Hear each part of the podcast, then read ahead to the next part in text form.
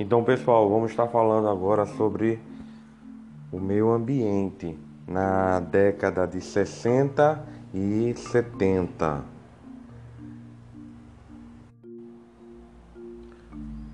Na década de 30 houve um marco, né, referente aos organismos internacionais as organizações e os movimentos ambientalistas que incluíam as ONGs. Acontecimentos internacionais na metade do século XX.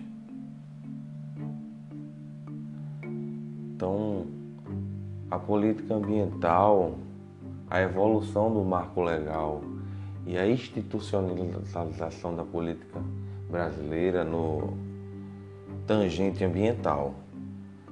Ou seja, foi feito pressões desses organismos e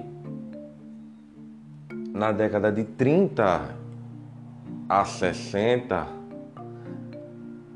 o Brasil ele não tinha uma instituição gestora haviam apenas alguns setores que falavam tangencialmente sobre isso. E o foco principal sempre foi os recursos naturais, como vocês sabem. O pau-brasil, o ouro. Então foram se descobrindo que o, o potencial era muito grande e só no final da década de 60 teve uma impulsão decorrente da geração da poluição das atividades produtivas, principalmente a industrial. Então surgiu então as primeiras legislações, que foi o decreto de 24643 de 34 que o que é que esse decreto dizia? Ele falava sobre o código das águas, mas só que quem gerenciava esse decreto, e até hoje tem sido assim, é o Minas e Energia. Algum tempo essa pasta ela transitou, a gente sabe que tivemos transições, mas o interesse sempre está voltado ao aproveitamento de hidrelétricas, em seguida, em, também em 34, o Código Florestal é, foi para a pasta da agricultura. E aí, a proteção dos solos para o uso agrícola foi totalmente trazida no âmbito para que houvesse um uma diminuição de nossas florestas, como vocês sabem, a floresta Mata Atlântica, a floresta amazônica, como a gente tem visto. E também teve em 67 a proteção, a lei que fala sobre a fauna. Então, em 37 foi criado o Parque Nacional do Itatiaia Entendeu? Então existia também o Instituto Brasileiro de Desenvolvimento Florestal, que ficou vinculado.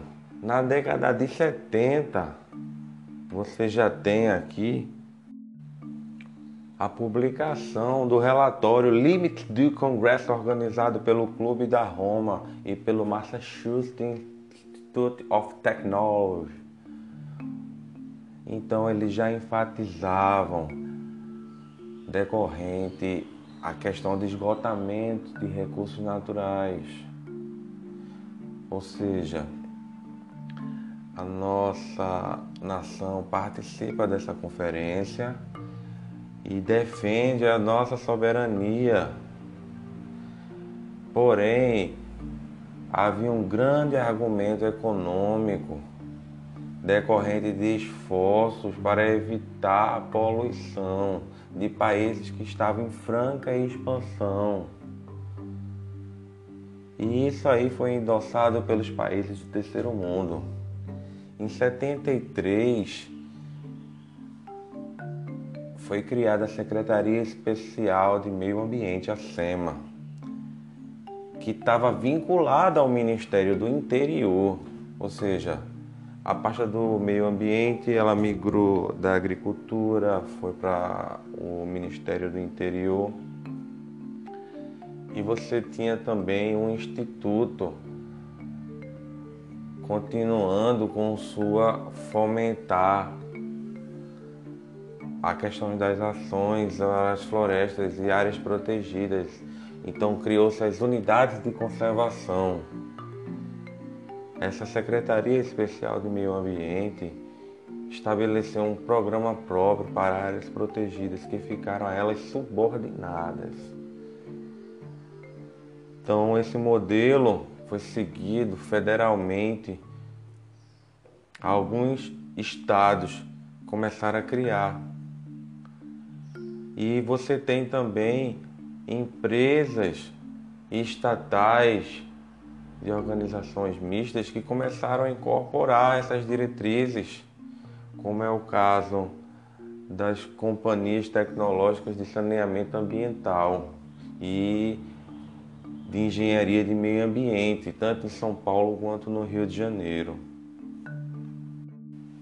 Cara, muito louco isso. Você tem aí Porra, mano. Você tem um período aí onde a gente não sabia. Mas será que é diferente é? dos períodos de hoje?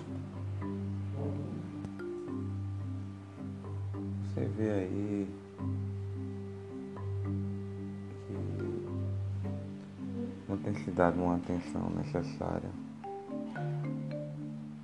ambiente, né? E até tem se dado uma atenção, mas buscando sempre um sistema onde, sei lá, não quero nem definir isso, sabe? Para não ficar um pouco tendencioso. Pois é. Mas eu também queria falar de vocês sobre os, os minerais, né? As questões dos minerais. É, um filósofo, Boiler, ele com alguns experimentos fez constatações, adotou um termo que a gente usa até hoje, né? Que é o elemento. Então, quantos elementos você pode imaginar ter na biodiversidade que nós temos em todo o nosso contexto do meio ambiente. Você vê lá a quantidade de seres vivos você vê a quantidade de fenômenos climatológicos. Pois eu queria dar um exemplo aqui para vocês. Vocês sabiam que se nós juntarmos o cobre com o zinco, a gente adquire o bronze? É, meus amigos. Aquela medalha lá de bronze era uma mistura de cobre com zinco. E se você tem um ácido e mistura com a base alcalina, você consegue o sal? É, meu amigo. Há vários tipos de sais. Olha, para você ter uma ideia, mercúrio, que é água e prata, uma liga você pode formar um amálgama. Né?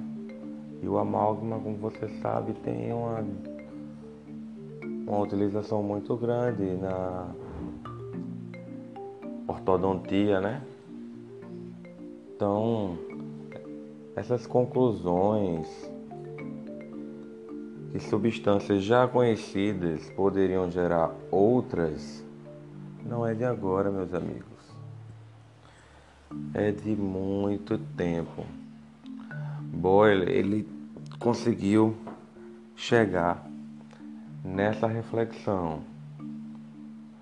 Você tem um ácido, esse ácido ele libera íons em soluções aquosas. E aí você tem chuva ácida. Como exemplo, você pode ter um fenômeno atmosférico que ocorre principalmente com elevados níveis de poluição industrial, consistente da elevada acidez de concentrações de dióxido de enxofre. É, meus amigos, está vendo como dá para a gente fazer um paralelo entre dois séculos, trazendo duas décadas não tão distantes que ainda possivelmente estão sendo discutidas e um, um pensamento de um filósofo que foi muito bem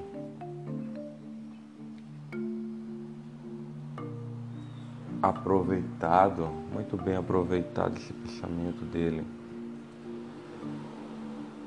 Então, o elemento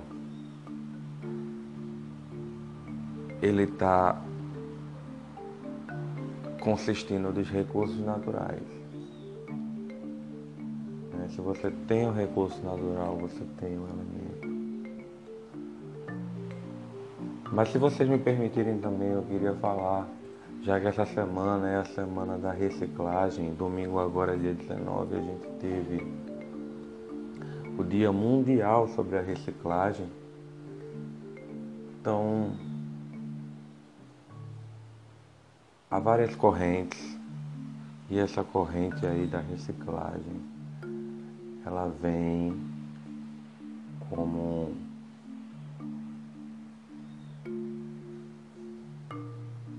uma força capitalista, sabe?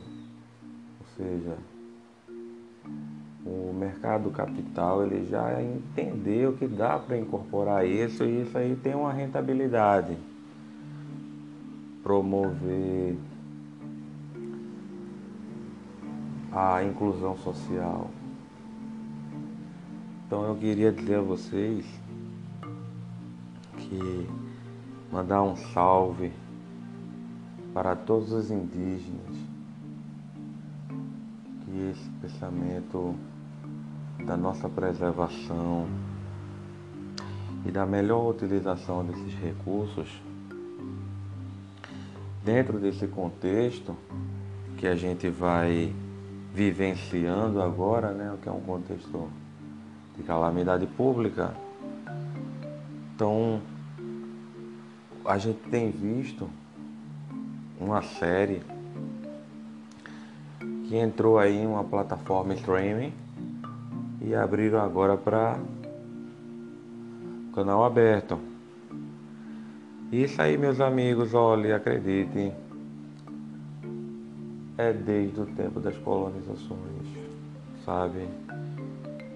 Então, eu acho que eu já tinha citado antes, falando sobre os estudos de dois renomados institutos de pesquisa e ensino que falavam sobre isso, sobre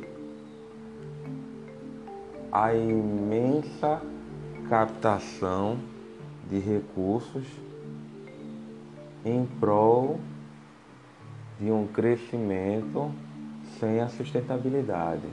Opa, mas espera aí, calma aí. Sustentabilidade é o assunto para o nosso próximo podcast. Então tá, gente, foi um prazer ter vocês aqui comigo nessa manhãzinha chuvosa, gostosa, agradável. Eu tô aqui tomando meu chimarrão e vocês fiquem com Deus.